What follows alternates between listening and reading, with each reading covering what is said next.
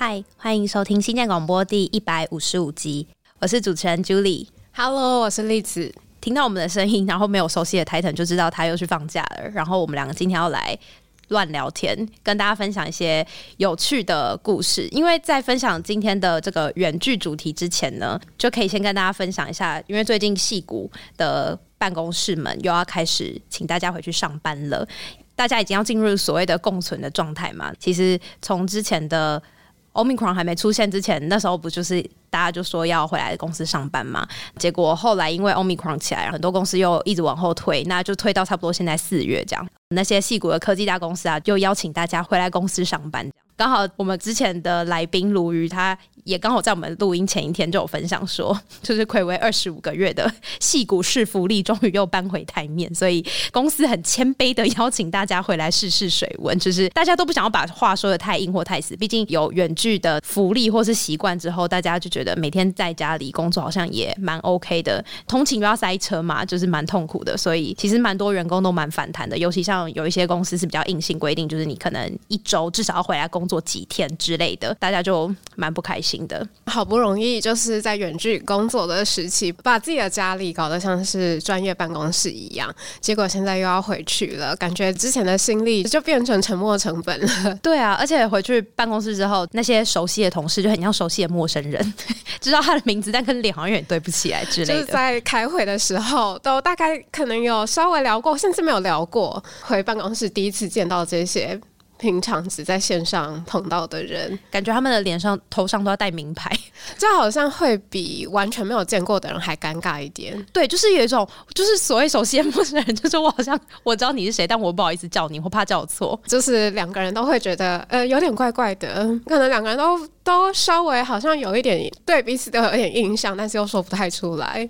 对啊，所以就是这种远距的。生活已经这样两年多过去，然后到现在终于要回办公室的时候，我觉得那个大家的身心重新需要调试是一件蛮辛苦的事情。这也算是我们那时候讨论这个题目刚好搭到现在的事情的一个出发点了。因为我们那时候是因为陆续有看到几个蛮特别的远距的工作方式，他们是所谓的非典型远距工作，不是那种。你可能去租个 Airbnb，然后把电脑带去，就换个城市工作这样。然后也不是你去咖啡厅，或者是找一个舒服的度假的地方，可以边工作边生活这么 chill 的工作方式。我觉得他们的生活某种程度也蛮 chill 的，但就是很特别。以例子的说法来说，是很 hardcore，就是你可能听完会觉得，我靠，这怎么有办法复制在我们 一般人身上？但是我觉得是想要给大家一些不同的想象的空间，这样。应该说，我自己对远距工作的想象，其实也是转换城市，但是在那个城市里面，我还是必须要找到一个非常舒适的空间，就咖啡店或者是 co-working space，然后要有非常稳定的电力跟快速的网络。那像是 Nomad List 这个网站，它就是收集了全世界各大城市适合所谓数位游牧工作者的城市清单。那上面也列了很多数位远距工作的环境条件，但是这些环境条件基本上都还是非常优。我其实是有点奢侈的生活方式，但是我现在第一个要介绍的是一个真的很 hardcore，然后我自己觉得大大拓展了我对远距工作的想象的一个例子。这是一对来自加拿大蒙特楼的情侣，一位叫做 Reka，一位叫做 Divine，他们一起实验的航海生存计划。我们曾经有在科技创业周报介绍过这对很酷的情侣，他们两个分别是插画家跟电玩设计师，他们的工作其实就是很自由，完全可以用我们刚刚说的那种奢华远距的方式来进行他们的工作。但是呢，他们自己差不多二零一六年的时候，因为一次尝试出海航行，那他们开始思考人类跟自然环境共存的问题，他们就偏偏想要在这个什么都很方便的时代。但是方便可能代表着我们其实失去了自由生存的能力。如果没有电、没有手机、没有网络，应该很多人没有办法想象。那他们就是想要尝试这样子的生活。二零一六年的时候，他们就乘坐别人的船出海航行，但是他们后来就想要延伸这一趟旅行，尝试自己的生活这样子。二零一六年的时候，他们就买了一艘帆船，他们把这艘船命名为 Pino，从加拿大温哥华起航，从此他们就在海上开始漂流。到二零一九年的时候，就整整有四年的时间，他们几乎都是在太平洋上度过，就是他们从温哥华，然后一路绕行到日本，中间有经过十几个国家。因为我们现在想象的海上旅游，可能就是豪华的游轮这样子，WiFi 啊什么都没有问题，还可以在上面就是开 party 之类的。但是他们这一艘船就是叫 Pino 嘛，是真的是一艘帆船，就是大概只有十公尺左右，真的很像我们在那个苏澳啊或南方澳看到的这种渔船，就是觉得应该只适合短程的捕鱼，很难想象他们在这艘帆船上待了四年的时间，大概。可能有一千多天的时间，连续在海上靠着这一艘超小的船在海上航行。他们刚开始其实两个人都没有任何驾船经验，个性又都很内向，也没有在做户外运动的。他们当初跟家人谈到自己要执行这个计划的时候，就是决定我要出海当航海王，然后我们要试试看，就是自己独立生活的极限的时候 d e v i n 的爸爸还很惊讶的问说。你应该知道开船是一种户外运动吧？因为他们根本就也不做户外运动的，这好像有给了我这种就是弱鸡 一种勇气。那他们的勇气到底是哪里来的？他们操作船只就是靠着 YouTube 学来的，所以这个勇气听起来可能还是会有一点点鲁莽，但是我自己还是很佩服啦，有一点像是那种所谓的不知道，所以更勇敢。对，那那那个词叫做什么？不知天高地厚。对，但是更有勇气去做这件事情。他们更不受限。因为评估精算很多风险，可能很多人不会选择这件事情吧。对啊，光想，所以我就说，光想他们怎么会有就是这个 idea，就觉得要选这么小的帆船，然后开始这件事情。可能因为真的是他们的理想，就是他们非常重视环境的两个人。那他们的出发点其实就是想要尝试低碳生活嘛，要尝试说非常低消耗资源的状态下。自己可以怎么样子生活？那所以其实搞不好删去法之后，真的只剩下帆船这种生活之类的，所以他们就会想说，那就不妨试试。对，而且他们有了一次旅行的经验嘛，然后就可能还蛮喜欢大海的。这艘船是真的很小，长度就大概十公尺而已。但是 Rika 跟 Devin 他们觉得这已经是他们住过最大的公寓了，因为毕竟在船上每天看到的就是一望无际的大海，所以大海也是他们延伸的居住空间这样子。所以虽然人造的空间是小的，但是他们拥有的好像无限大。那听起来很幸福哎，不知道为什么。对，其实我觉得这好像是转念，算是你要转念的话，你转念的话，你就会觉得自己拥有。无限的东西，不需要被自己的欲望限制住，每天都要活得很痛苦，不是很痛苦啊，是要赚更多钱去满足更无限的欲望。但是其实他们刚开始，因为也没有造船经验嘛，也没有海上 长期生活的经验，那他们刚开始也是非常痛苦啊。因为很多在陆地上不会想要自己做的事情，可以请别人代劳的事情，比如说在海上统通都要靠自己，比如说修马桶、洗衣服啊，比如说修水管，什么都要自己来。本来在陆地上，可能这些生活技能根本就也不太会。何况又是在海上的版本，没有网络可以随时 Google。他们有说，他们刚开始其实真的有点绝望。第一年的时候，其实是一直反反复复在修船的，然后在适应海上的生活。当然，他们在靠岸的时候就会遇到其他水手，所以其他水手也可以帮助他们。这样，这边有趣的就是，其他水手知道他们是城市设计师，所以也会请他们修理电器之类的，就是有一种互通有无的感觉。技能也可以做交换。对，没错。他们还要学会判读风速啊。天气啊，然后适不适合航行，其实是蛮难专注在他们原本的创意工作上。那我分享一下他们在海上后来都在做什么。那他们在海上的时候，无论白天还是晚上，就船只都是会一直航行，然后不会停歇的。那他们最长有整整二十八天都待在船上。在船上的日子就是都没有网络，对他们来说这段时间因为没有网络可怜，也没有办法做什么工作，因为基本上他们的生活真的是完全依靠太阳能在运作的，真的是完全看天吃饭的。就是船上会放太阳能发电的，对对对，太阳能发电板他们自己架。在电力比较充裕的时候，他们可能会写 code，然后创作音乐，就是因为还是要用电子装置来做这些事情。那如果没有电力的时候，他们就写写日记啊、看书啊、看海啊、看鸟、看鱼这样子，或者是做一些比如说用纸笔就可以做的工作，比如说画画，或者是他们会写航海日志，这样就是几乎是每天都写定时，就是每一个小时就写他们那段时间在做什么。这个航海日志后来又出版成书。他们还会制作影片，就是虽然就是低点礼啦，但是因为他们还是想要让家人跟朋友了解他们的海上生活，毕竟可能四年都没有回家，他们尽可能就是每个月都还会在 YouTube 上面上传一支影片。他们有会看书，看很多很多的书。他们有分享一下实体书的保存，就是实体书会占据很多空间，而且很容易长霉啊、潮湿啊，炎热的话会长虫。他们后来是看电子书 Kindle Paperwhite。因为有夜间模式，所以晚上就可以继续读书。在天气好的时候，他们两个人就会在晚上的时候读书，隔天早上起来一边喝咖啡一边讨论。这真的是蛮老派的约会，很朴素，我觉得很浪漫。另外，在电子书还没有取代实体书的时候，他们说他们就是在游牧者实体社群，比如说我们刚刚说的 co-working space，那书跟电影是交易的货币，像是每个 co-working space。都会有书柜，让这些数位游牧者取书啊，或留下书籍，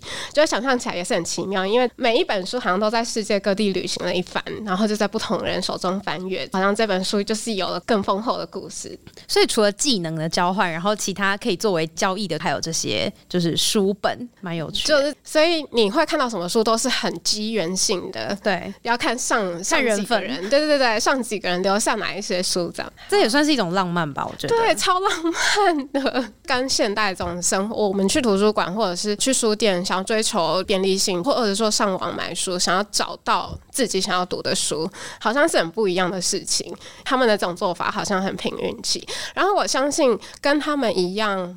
秉持这种离线的生活方式的人，应该有很多，所以都是有共同生活价值，只是他们不认识彼此的一群人，不留下什么社交痕迹。我觉得很酷，对，因为没有社交痕迹这件事情，然后大家还是可以共享一些资源，交换他们需要的东西，但是又是用同一种方法在生活着，就是在不同世界的不同角落生活着。对，你不寂寞，我们可能永远不会见到彼此，但是我们其实不寂寞。大家可能会有点好奇，那他们到底在海上到底要怎么工作？那他们既然是想要过低碳生活，那他们带到船上的电子装置，当然也都是很不现代的东西，就是不是那种大家想到最新的三 C 产品。没错，我稍微介绍他们在海上的工作设备，对，工作设备，比如说他们有 Pine Book。PineBook 这个是一个就是九元美金的笔电，可能功能就是也是非常单纯。然后 Raspberry Pi、Chromebook 跟一台 iPad Two，刚刚我说的这些工具都是在他们在低电力的时候会使用的硬体装置。即使他们在高电力的时候，他们用的也都是很我们很难以想象，就是自己现在还可以靠着这些东西生存。就是一台 MacBook 二零一零的笔电，上面运行的作业系统是一个叫做 Elementary 的作业系统，based on Linux 的，很符合他们的作风啦。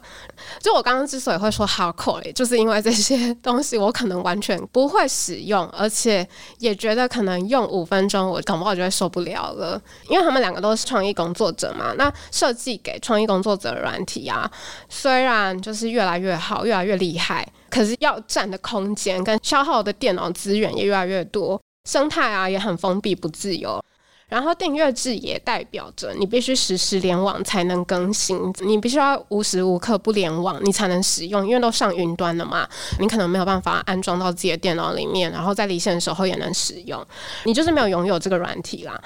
他们开始思考这个问题之后，他们自己就开发工具，自己开发，比如说绘图的软体啊，或者是自己工作上会用到的程式。他们的目标都是，即使装置在老旧。作业系统在老旧，但是依然可以有办法在上面用他们自己写的软体创造食物。他们的所有工具都是为了离线生活而打造，没有电力啊，没有网络连线的时候还是可以运作。目标就是要摆脱对 Photoshop 或者是 Xcode 这种软体的依赖，这就真的是很 hardcore。因为即使我们想要做，我们也可能觉得这样子很不公平，就是有一些被软体绑架的状况，不太开心。可是我们就是缺乏这种自己写工具的能力，所以我就自己还蛮佩服他们可以做这样子的事情。还有另外，比如说他们在连得上网络的时候，就会尽量把他们自己需要的资源下载到自己的本机端里面。所以，一个设计的轻巧的网站对他们来说是很重要的。那他们自己的整个网站也是可以提供浏览者下载的，然后整个档案是很小的。那我觉得这就是一个很有意思的故事，跟我们平常想象远距是不太一样的。我自己就是算没有勇气像他们这样子，就是完全抛开。高科技的环境，但是是让我对于使用资源确实有另外一种想象。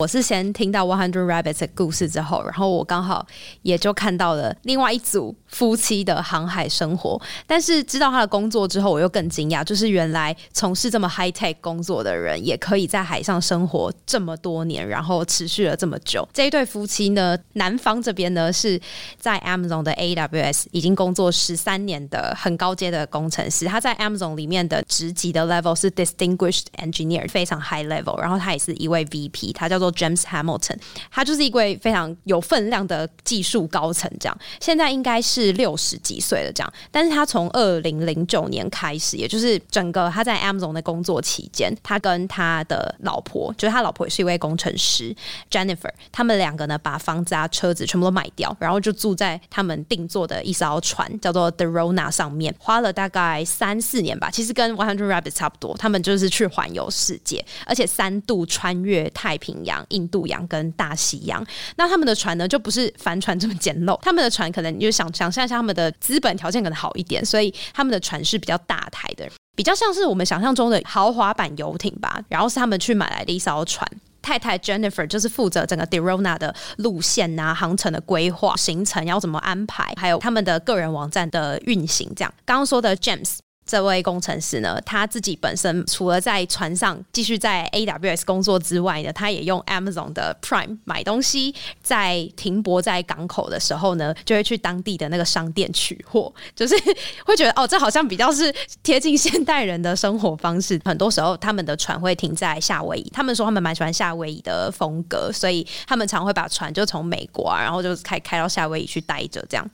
很有趣的是，James Hamilton 他年轻的时候呢，是玛莎拉蒂啊、兰博基尼还有法拉利这些顶级车厂的维修技师，但他后来竟然就跑去了软体圈，然后就没想到那才是他的潜能发挥的地方。一举变成软体圈的大神，其实想起来蛮跳痛的，但是我觉得后来想想，应该也是这种所谓动手做的热忱吧，所以他现在才有办法一直开着船，开始他们的航海生活。所以有问题要自己修，就像他去修车子的那种能力一样。我觉得他维修的技能就是可以应用到船上这件事情，是还蛮理所当然的。那他们的船呢，偶尔会停在西雅图 Amazon 总部附近的一个码头。他就是把船停好之后呢，他再从船上搬一台脚踏车下来，然后就骑去公司上班。其实 Amazon 大多数的员工每年只会在年终的就是 OP 会议里面看到他本人，不然他平常都坐在船上。可是他虽然住在船上，但是 AWS 的员工都说他很好找。而且回 email 很快，这件事情其实跟他的联网的能力，就设备比较高阶有关系。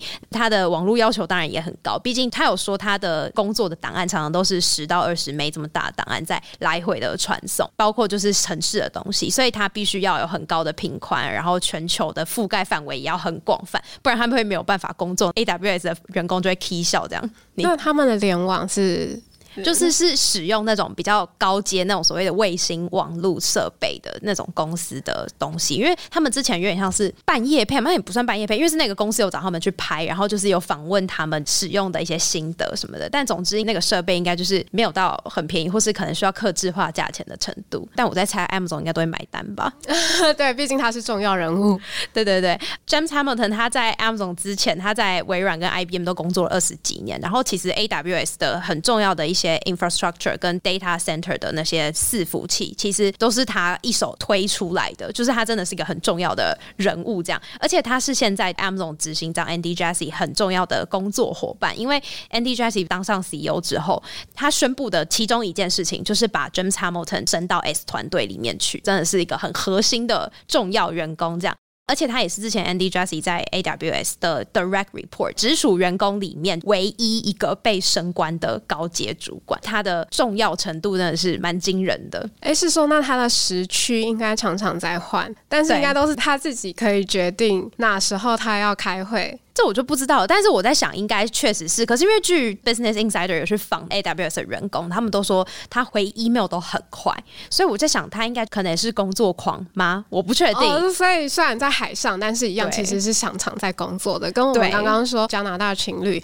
他们都在海上，就是真的做一些很离线的生活。对对对，很离线的生活，就是看书、看大海这样子，可能是很不一样的。他们的生活就是真的是也是在海上，几乎啦。他们的个人网站也有分享非常详细的那种 log，他们会分享他们每一天每个点，然后在海上到了哪一个地方，然后他们做了哪些事情，遇到了什么样的天气状况。他们今天修了什么窗户，然后修了哪一根水管，然后装了什么新的网络啊，等等的，非常巨细靡。然后两个夫妻之间的搭档啊，分工就是非常的细致，而且我觉得很迷人哎，就是看他们的生活记录，你会觉得虽然你无法像他们这样的生活，可是看着他们就是可以这样持续生活这么多年在船上。他们在陆地上时间真的确实也很少，所以他们没有定居的地方，也没有交通工具，就是真的是靠个脚踏车。他就是每年就去个办公室一两趟，这样就还蛮特别的。可可是，其实有一点可惜的是，因为他升职了嘛。去年年中，其实就是半年前他升职了。这么多年来的航海生活被迫要暂停终止，所以去年他五月初，他跟 Jennifer 从爱尔兰横越北大西洋，花了十九天回到美国的南卡罗来纳州。他们在一路再从南卡罗来纳州开车，就 road trip 开回西雅图去，准备要回 Amazon 上班了。这样。所以他们就在西雅图租了一间房子，要展开他们的新生活，以便就是要跟同事要更密切的合作。他算是跟大家相反吧，大家现在就不想回办公室，但他是因为升官了，就被迫要回办公室了。那还有说他。有很怀念海上的生活吗？还是觉得陆地的生活很痛苦？因为才刚开始，所以他们可能还没有那么大的感触。但是确实，他们的感触是计划赶不上变化，因为他们本来是打算可能每两到四个月可以回来船上一次短程的航行也 OK。可是后来发现，James Hamilton 的工作实在是太忙了，然后他们的船其实长期是停在。美国的东岸，可是西雅图在西岸，所以很不切实际。就如果两到四个月要这样子东西岸奔波，其实不切实际。他们有想到说，如果把他们的船就 Derona 放在仓库里面，这样一两年会对船其实很伤，状况会变很差。就像车子你不开容易坏一样，船就是要让它停在海上，定时去开。对对对对对，就像它，对，就像交通工具这样，你不用它会坏更快，所以。他们最后是决定忍痛把 Derona 卖掉，就也是最近的事情。所以本来是想在西雅图租的房子，后来也直接干脆买下来。而且这整个决策的过程都是他们在从东岸开回西岸的那一段 road trip 上面临时决定的。很妙的是，他们连房子看都没看过，他们就决定租跟买，都是完全没看过的状况下。我觉得也是一个很特别的决策过程啦。可以想象，对这一对夫妻来说，都是一个非常大的承诺跟改变。这好像很重大的断舍离，而且感觉是要抛弃自己很长久以来的朋友 或家人，因为那艘船已经陪伴他们十几年了嘛。对对对，零九年到现在。所以他们有在网站上面说，他们有希望在一两年内可以有机会恢复这个航行的生活。毕竟他们就在船上生活这么多年了，你要一下子让他们从海回到陆地，真的是会有点需要适应啦。我觉得我自己个人也还是蛮期待他们的海上生活，因为我觉得光看他们那些。很详细的旅行的日志啊、log 文章跟整个船的介绍的影片等等的，我就觉得很像掉进了一个 rabbit hole。我在那个网站就沉迷了好几个小时，很好看，然后可以看到他们很细心，然后很用心的在维护整个网站内容的产出，分享他们的航海经验。他们还会亲自一一的回复读者的留言，蛮用心的。我觉得他们在整个航海的生活真的是经验丰富，所以他们还有出书，也是算生存指南这样子。他们在整个航海圈。的经验，我觉得也算少见的。而且其实刚好啊，因为疫情这两年，他们几乎都是待在西欧跟北欧，他们的船都是停在比较北边的地方。可是疫情的关系，有很多边境管制，其实等于就是他们还是只能待在船上，下不了船。他们本来是想要去陆地上走走啊什么的，但其实也都没有办法。所以后来就是他们也都。待在船上，所以他们原本的计划可能还想说要从西北哦，再开到地中海去什么的，就是想象的很美好的这些计划，就都赶不上变化。我觉得看这些航海王们的故事，给我最大感触就是，人生真的是计划赶不上变化，尤其他们又很受天气呀这种什么边境管制的影响，真的就蛮难的。James Hamilton 有说，环游世界的好处就是你可以自己掌握所有你自己的时间、你的行程安排，就是所有东西都是你自己的，每一个决定也是你自己的，没有任何人会影响你，而且跟着感觉走。我喜欢这个地方，他们很常就是啊，不然就多待几个月好了，也是一个很浪漫的行为。这样换个国家，再换个航线什么的，其实都很常发生。可是这些变化才是他们觉得人生最有乐趣的。这真的是另外一种很财富自由的感觉。对，想到哪里就去哪里，每个决定真的可以很笃定的说，这就是我自己的决定，不需要太受别人的限制跟影响。对，而且他算是我觉得很难想象，就是他还可以兼顾这么高工作压力跟负担的人，因为他肩上扛着那个责任感觉非常重。毕竟整个 Amazon 好像没有他就一定会不行。对对对对对，就是又会玩又会工作，他真的把航行作为他的生活方式，完全融入这样。像 James Hamilton 跟他老婆 Jennifer，他们算是真的是很资深，可以说是很专业的那种航海生活家吧。对照下来，如果我们要比较再贴近一般人一点，就是刚刚讲的，我觉得那两个案例都相对比较属于极端。那我现在来讲个比较中间值的，好了，就是也是一对情侣，那他们后来也变成夫妻了，就是他们得大概三十岁出头吧。男生叫做 Phil。然后他是一个软体 QA 的分析师，女生是 Roxy，她是一个音乐家，算是音乐老师之类的。那他们也是二零一九年的时候开始搬到海上生活。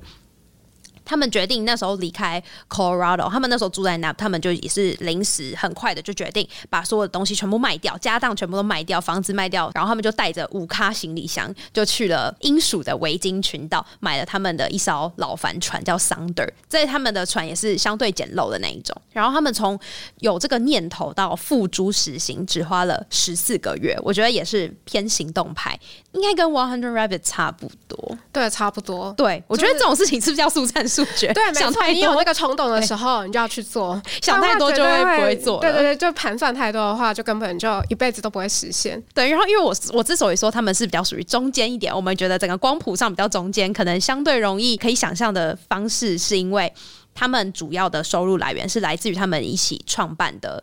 电商公司，就是他们是经营一个小型的电商，然后他们的商品呢，就是在做三 D 贺卡。就是你对，就是很，他们就只只做的东西，对，然后就做纯电商。他们有找一个助理去帮他们初步处理很多 email 跟客服的东西。那他们只要在海上收那些已经 filter 过的 email，就不需要耗这么多的时间跟能源。他们有一台卫星电话，就是如果急事的话，其实还是可以找得到他们。那他们有五台不同。资费跟电信方案的手机，就是为了要确保根据他们所在的不同位置，可以收到不错的网络。他们还有分享，就是他们的每个月的开销，其实蛮详细的。他们有列出来，譬如说每个月开销差不多是三千五美元，这当中包括一千三百五十块的。船贷 就是他们没有车贷，不是房贷，是船贷。对，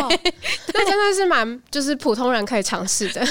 他们是贷款去买船，所以就是每个月那些费用里面有一半就是付船贷。每个礼拜的，譬如说生活费，基本的，譬如说采买啊，然后如果他们有外食的话，还有就是维护船只的那些基本的费用，燃料费啊，还有海关的一些行政费用，这些就每个礼拜大概五百美。每个礼拜吗？还是对每个礼拜五百美？船贷其实我会想想，等于就是我们的房贷加车贷啊，所以其实想起来就是好像蛮划算的。对，如果如果比较向往海上生活的话，好像可以考虑一下。对啊，船贷听起来很 fashion，不知道为什么。然后他们呢，就是在上船半年后结婚，也等于就是在海上度蜜月，也蛮浪漫的啦。然后他们就是从纽约开到加勒比海，然后也穿越了大西洋，从美东开到了爱尔兰这样子。那疫情来的时候，他们也就是只能被迫临时改变计划，就待在苏格兰的周边。然后我发现他们的 IG 就是经营的还不错，他们的 Instagram 现在有大概一点二万个 follower 这么多。照片都非常漂亮，他们还有一个地图，就是你可以去看他们及时更新他们现在所在的位置。像录音的当下，他们现在就是在地中海的那个马耳他，哇，风景美到不行，嗯，度假胜地。然后，所以他们就有说很好笑的是，看着这么美的风景，要保持专心工作，其实有时候很困难。毕竟他们说随时可以跳下去游泳啊，或者是每天都像在海参馆。我们不需要夜宿海参馆，他们每天都在海参馆看那些海龟啊，海洋生物。对。觉很很美，这样太梦幻了吧？很美，而且他们的工作的 pattern 跟收入的来源，这些其实就真的是我们相对一般人真的比较容易做到，除非你可能要克服什么晕船之类。他们说，就是其实现在的主流社会价值观可能会觉得说，你年轻的时候如果要负担得起像我们这样的所谓全职航海王的方法，就是你要去当个很有名的 YouTuber，或者是你就是要很老实的累积你的财富、你的资产，你要存钱、要投资干嘛的，才能办法做到。可是他说，他们其实就是按自己自己的计划去做到，譬如说他们的事业，就是他们的那个电商公司，他们有自己设定一些商业的目标，营业额不错的状况下，然后他们还可以同时继续在每个国家之间航行。他们就说他们在整个航海的路上，他们有遇到一位同样也是跟他们用一样生活方式的，可是是年纪很大的老夫妻，那他们也是已经退休的那一种。他们聊天结束要分开之前，这对老夫妇跟他们分享说：“我们很希望，就是如果我们可以在你们这么年轻的时候就开始这样的生活就好了。” Phil 跟 Roxy 他们就觉得很感动，就这对夫妻不招说他们这句话其实对他们产生了很大的鼓舞跟信心。原来我们这样的生活方式是真的有办法持续下去的。我会在 Show Notes 放他们的一篇。七天海上日记，大家可以去参考看看，就是很巨细靡遗的分享这七天里面的每一个时间点，他们做了什么事情，然后遇到了哪些困难等等的，是非常写实的。包括大自然突然的变化，他们要怎么去对抗，还有生活跟工作这两件事情的并行跟交织，就是都在这一艘船上发生。他最后有写到一句说。这种生活让你买房的时候不用考虑通勤问题，哇！我觉得这句话有够戳人的。在他们生活里没有通勤这件事，对，通勤就是可能会消失了嘛。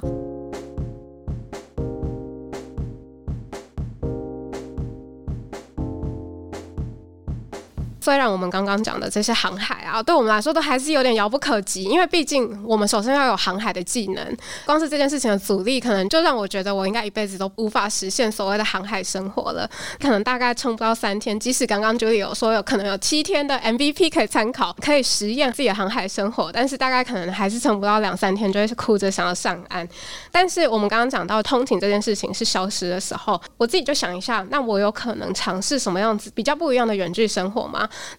那在通勤消失这件事情之后，我就想说，在交通工具上工作，反而到定点才休息、才旅行、才社交，对我来说，搞不好是另外一种可以尝试的生活形态。你是说，其实相反过来，就像我们可能是搭飞机去一个地方准备开始玩，但是在飞机上时，我们都在休息，然后到现场之后开始玩。你刚说的生活方式就是相反过来，就是 在路途上先工作，对，然后到定点的时候才玩。对我来说，可能比较可行的方案，可能就是搭火车。在飞机上工作，我觉得还是有点太累了，因为飞机上的空间实在是太狭小了。我的经济程度应该还是只能负担经济舱。在飞机上可能不是那么舒服，但是比如说在美国啊，或者是日本，或者是欧洲这些基础建设可能比较有保障的地方的话，在那边搭长途火车旅行，其实也算是一个从小的梦想。对，因为我们小时候就是会看很多 road trip 的电影嘛，比如说从美国东岸开到西岸，西岸开到东岸之类的。但是在 road trip 的话，你就没有办法工作，因为你要开车，而且开车对我来说是一件很可怕的事情。美国也有长途火车，叫做 Amtrak 嘛，搭火车。我看他们的路线是有从纽约搭到芝加哥，再从芝加哥搭到旧金山，比较长途的路线。然后我就觉得，如果可以在火车上面工作，然后偶尔想要到外面走走的时候，就可以到外面走走。我就是对我来说，绝对是一个很特别的体验。然后我就看到有一个记者，他确实也尝试过这样子的工作跟生活。这个小说家叫做 Andrea Birds，就曾经尝试过搭火车环游欧洲。白天的时候在火车上面写作，因为他是一个作家嘛。然后晚上的时候就到欧洲的城市玩乐。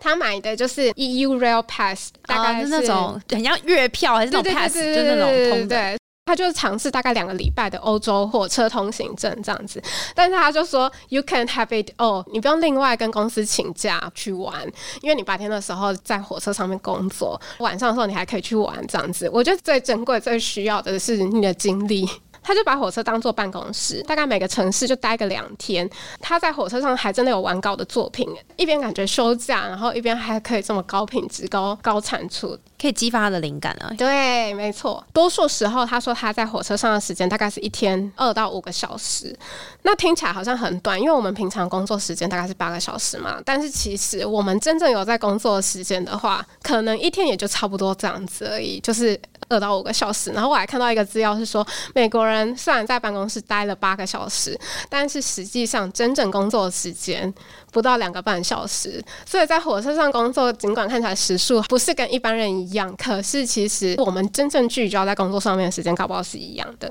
那刚刚你说灵感，他有提到说，就是坐在火车窗边啊，看到不同的风景啊，原野啊，小镇，就目不暇接，然后他的灵感就会源源不绝。我刚刚提到美国的 M Talk，就是嗯。就在 Ready 上面有看到有人就在疫情期间，他们觉得在那个室内空间也非常的痛苦，就待久了，即使是自己的空间布置的很舒服，但是还是被限制在一个四面墙围起来的一个封闭空间。所以也有人在问说，哎，有没有可能买一张长长途的火车票，然后在 M Talk 上面工作？但是 M Talk 的问题也是网络，PC World 杂志也有人去做这样子的实验，就是他们去搭 M Talk 火车去试试看，可不可以在上面。联网啊，然后可不可以至少看一下串流影片？答案是，其实还真的不是很稳定，所以可能先训练自己的体力，跟可以参考刚刚我们说 One Hundred Rabbits，先把自己需要的资源先下载下来，在火车上的时候就不要想说要有网络可以依靠，就是可能还是要想一些没有联网的时候作业的方式。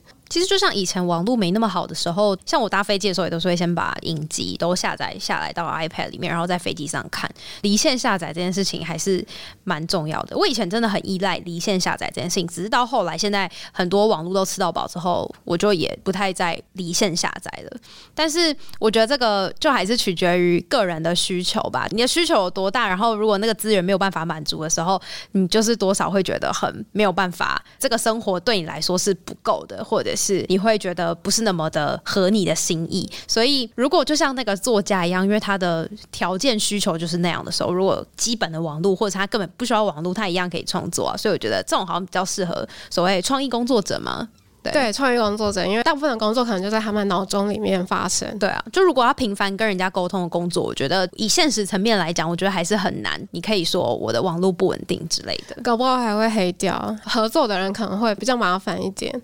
因为长途火车这件事情，我自己的经验就是，我有坐过几次卧铺，然后在中国搭卧铺这样，然后可能就是十几个小时。我觉得那种卧铺的环境相对来说，我自己体验是还不错。卧铺有分很多种 level，有比较好的，有比较就是朴素一点的，然后或者是你要跟比较多人一起 share 那个空间的。但是我觉得，如果是火车这件事情的话，因为我也很喜欢这种长途移动。我觉得卧铺相对来说可能会更舒适一点，然后你就可以在一样是看着窗外的风景，然后有一个比较舒服的空间，你可以至少把脚伸直之类的状况下去完成你的工作跟生活之间的转换。我觉得好像也还不错。火车上面有餐厅，对，有餐厅，有比较大张的桌子，可以方便工作。这几年确实在家工作或远距工作已经不是很难想象的事情了，就是根本就是越来越寻常了。相信我们自己，我们的听众也可能一定会有这样子的经验，甚至现在你们就在远距工作，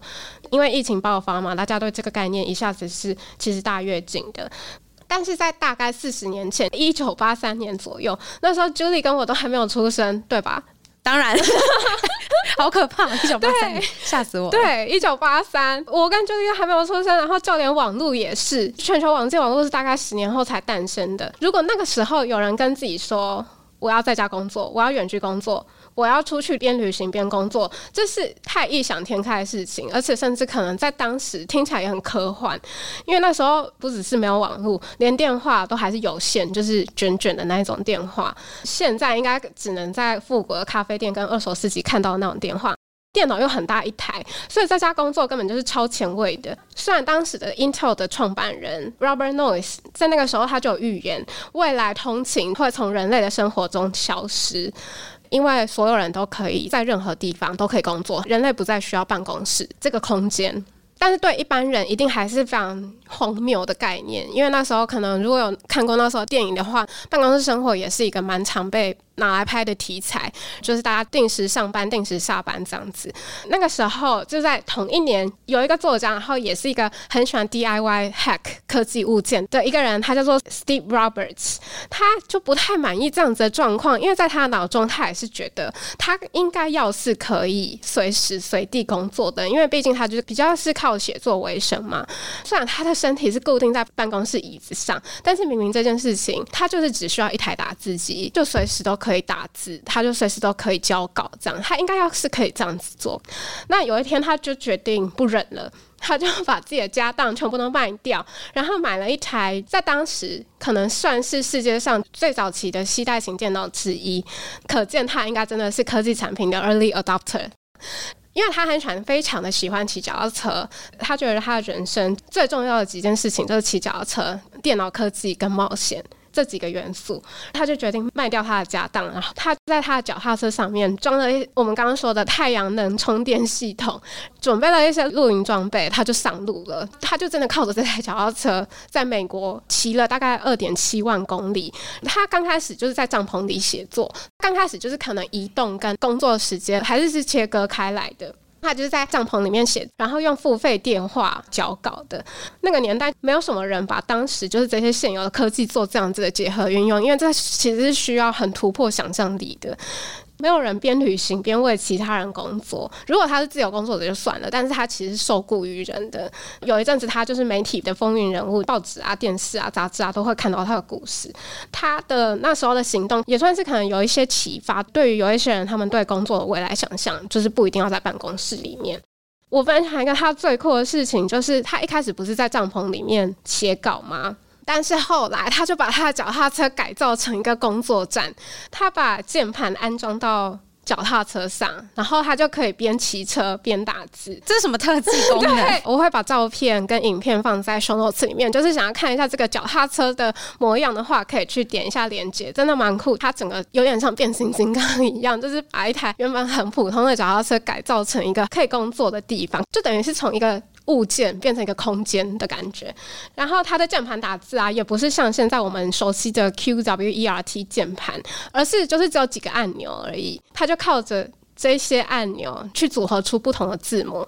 像是空白键啊、返回键什么，也都是靠着不同的按钮，比如说可能只有十几个按钮而已，然后就靠着这些按钮打出来，就等于是他可能是很会记快速键的人，对啊，非常熟悉快速键，好难，我觉得那个有大概三百八十种组合，对，没错，然后就是。我这样蛮厉害的，然后我就还蛮想玩玩看的。后来他的这辆脚踏车还一直进化，除了键盘啊，他还装上了卫星，甚至还有列表机可以印纸，然后还可以打跨国电话，甚至还有一个小冰箱，就真的太了不起了。这台脚踏车现在是保存在那加州的电脑历史博物馆 （Computer History Museum）。希望我们之后可以出国之后，如果有机会到戏谷就 Palo Alto 的话，可以去朝圣一下这台脚踏车。其实这台。脚踏车改造啊，他是陆陆续续找了四十几个人一起花了三年时间改造的，造价其实他花了一百二十万美金，等于是三千多万台币，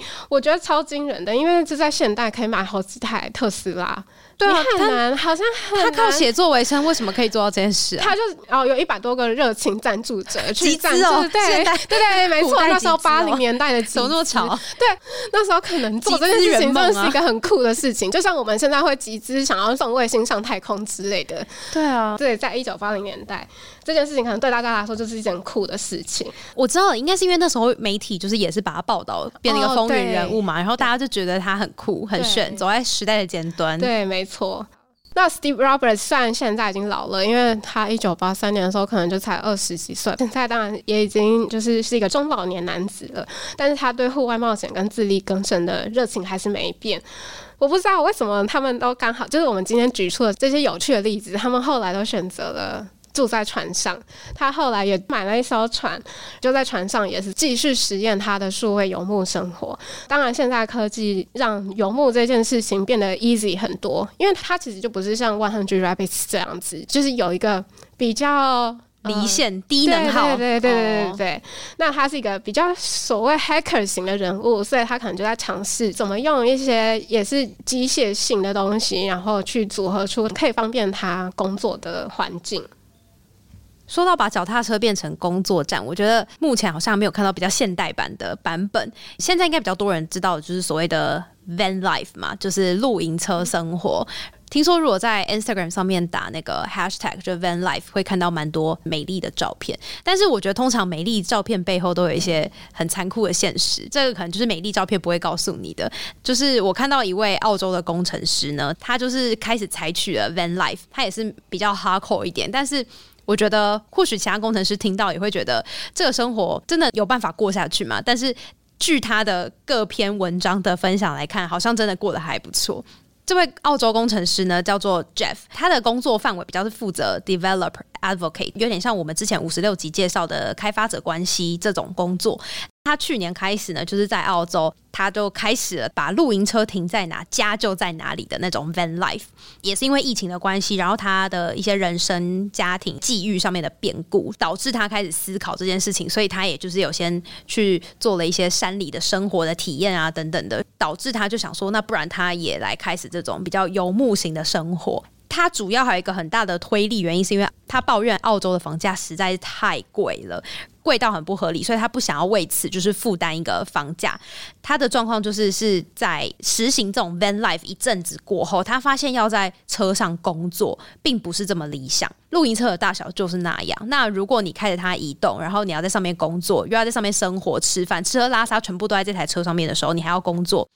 其实你刚刚说 Instagram 都是美照的时候，我想说应该还是有人分享一些开一个独立的账号，在分享游牧生活的现实面跟残酷面。对啊，因为我觉得这个才真的是很血淋淋的，大家必须要去面对的事情。因为像他的话，就是即使是他想要做到 van life 是工作跟生活，还是要有所谓的空间的那个界限感。所以他就跟他的公司提议说，因为要申请采购，就是他要一个办公室，那他的办公室就是一顶帐篷。所以没想到公司呢很顺利的同意说他可以报公账，所以他的工作空间就是除了他的那一台露营车之外，他就买了一个快收帐篷，就是拆跟收都很快速的那一种帐篷。那公司买单，所以他就是到了一个定点之后，就把帐篷打开来，然后把桌子啊、电脑摆一摆什么的，他就在里面工作，那就是他的办公室。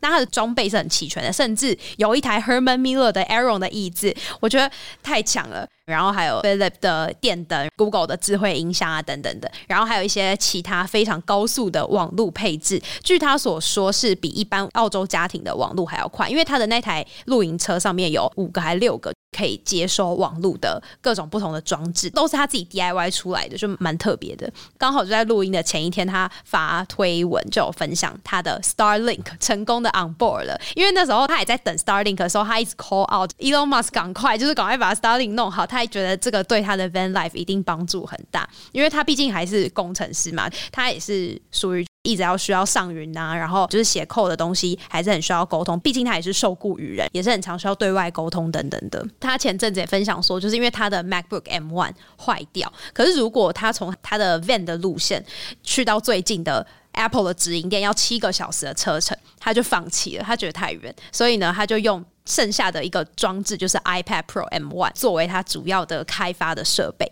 所以呢，他就背着他的一个背包，里面装了 iPad，还有一个键盘，还有一个很轻便的那种登山的折叠椅。大家去看那种阿公阿妈爬山带在捷运上那种，就是你一打开来就可以坐那种很轻便的椅子，就这样背着这些东西，他就呢走去那种国家公园里面的一片深山里面的那个森林里面坐下来开始写扣，还蛮神奇的。因为它的网络配置很完整，所以他把他的露营车上面的网络设备有点像是模组化，可以拆一块下来，就变成很轻便的那种携带型的基地台，他就这样带去国家公园里面去写扣了。然后还有拍照片。在深山里面，然后打开 iPad 在那边写扣，这样我觉得蛮好玩的。那就他一个人吗？对，就他一个人。他是因为就是前阵我说他家庭生活出了一些变化，主要就是因为他跟他的老婆就分开，所以但是小朋友偶尔还是会来他这边生活，所以小朋友来他这边生活就很有趣啊，就是跟着他的露营车一起生活，然后他也带着他们就是去可能很多国家公园啊，或者是。去其他游乐园玩等等，然后他们晚上就是把那个帐篷打开来，点个萤火，看起来还蛮快乐的。他说小朋友其实也觉得感受到他的心情跟他的生活上是很不一样的，在改变，然后可能也比之前比较糟糕的心理状态脱离之后更好的一个发展吧。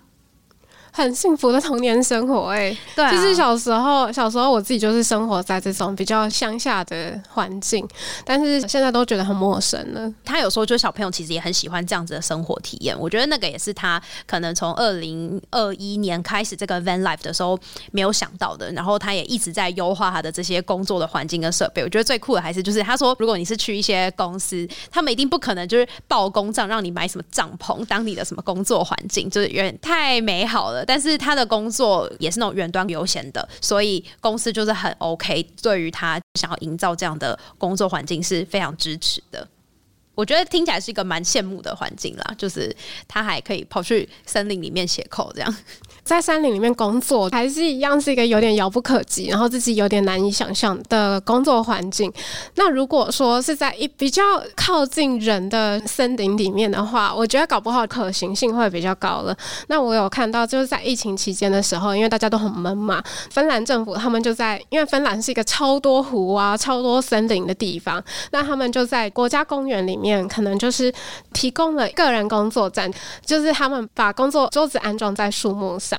但是，一座森林就只安装一个而已，然后你可以去那里面工作，而且也没有雨，所以完全也是靠运气。他们这个在湖边森林里面的树木上面安装的桌子，可能就是尺寸大概就是放置一台笔电跟一本笔记本，然后还有一个手机架，有一个可以挂包包的钩子，但是呢，没有电，没有网络。手机也可能收不到讯号，因为毕竟是在比较遥远的地方，比如说最近的停车场，可能就是需要步行四十分钟，所以等于你要抵达那座森林，可能要先走四十分钟，那又是先来先占位的。我觉得这也是一个，如果有人要刻意放空的话，那还蛮适合到这种国家公园的设计，好像就蛮贴心的。但是把电用完就没有了，就必须回家，所以我觉得也算是一种被迫让你不要工作这么久的一个方式。没错，没错。不过我自己的疑问就是，如果你真的要在森林里面工作的话，光线吗？光线，然后又裸露，没有遮蔽，然后应该是有很多蚊虫啊，或者是小动物干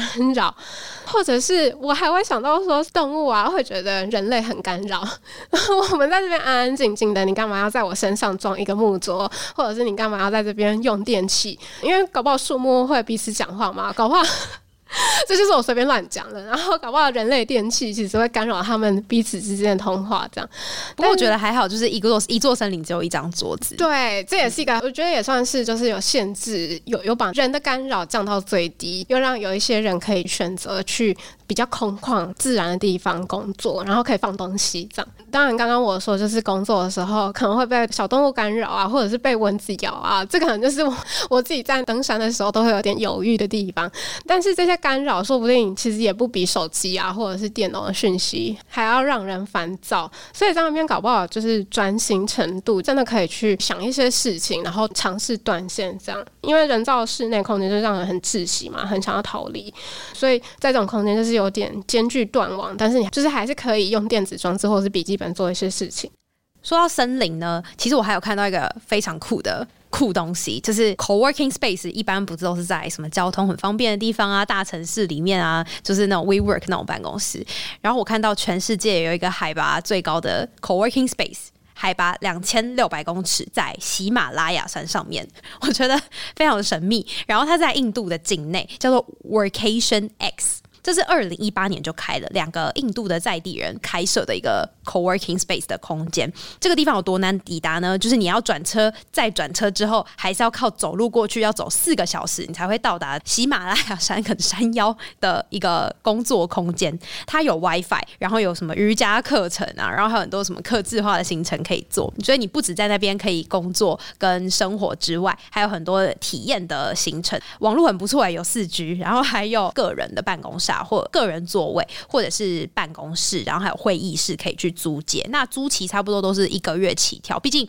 你知道去那边一趟路要跋山涉水，对对对，一趟路这么远，然后就可能要待比较久这样。那还有那种 co living place。可以住在那边的房间，可以在上面预定，然后有可以生活的地方，然后有办公的地方，就是蛮好的。它是分开的，蛮特别的是，我看到里面的装潢是很崇拜马斯克的，我不知道为什么，就是墙壁上有两个 Elon Musk 的画像，而且还是那种什么双手合十在祈祷的那种样子，把它画在一个钢铁人的旁边。对，我觉得算是改图，然后还把 Elon Musk 的画像画在那个钢铁人旁边，就是一个充满很特别组合的一个装。黄风格啦，蛮有趣的。然后它里面有放那种很大，很像那种戏骨办公室里面会有那种豆豆椅，就是里面有很多颗粒的那种很大一颗的那种懒人骨头。然后他们就是有放在角落，嗯，然后大家就可以就是在那边一起聊天啊什么的。据他们所说，好像就是里面会有很多自由工作者嘛，比较是创业家，然后还有一些对于永续生活这种概念比较有热情的一些工作者，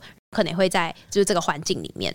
我有。看到有人真的实际造访的经验分享，就有说那边景色超美，因为他好像去了两三次，然后刚好是不同季节，所以就可以看到整个喜马拉雅山的山谷，然后风景的变化很漂亮。他说在那边遇到的人都很有趣，就是大家会在那边分享，因为像是短讲，有那种创业的经历啊，或者是很多也蛮多是那种数位游牧的民族的人，所以就是整个体验还蛮特别的。我没有想过在这么高山上还有这么好的环境。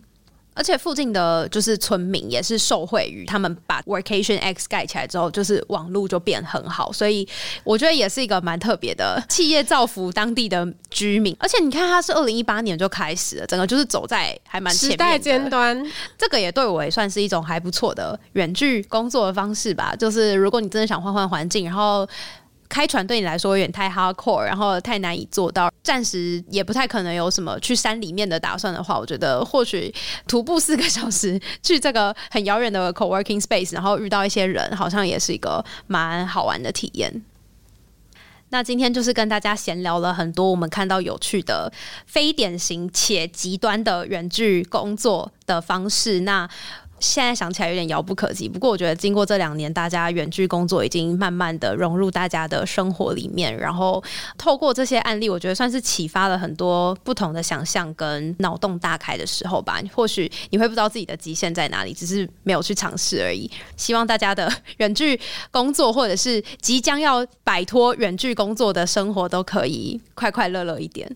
或者是说，其实你已经有尝试过一些很特别的远距工作的方式，你已经在实行，或者是你有想过，都欢迎跟我们分享，或是也可以写信跟我们讲。然后我们的 Facebook 跟 Twitter 的连接都在 Show Notes。那很开心可以跟大家分享这些我们都觉得很神秘，然后很特别的远距的工作方式。那就下一集见喽，拜拜，拜拜。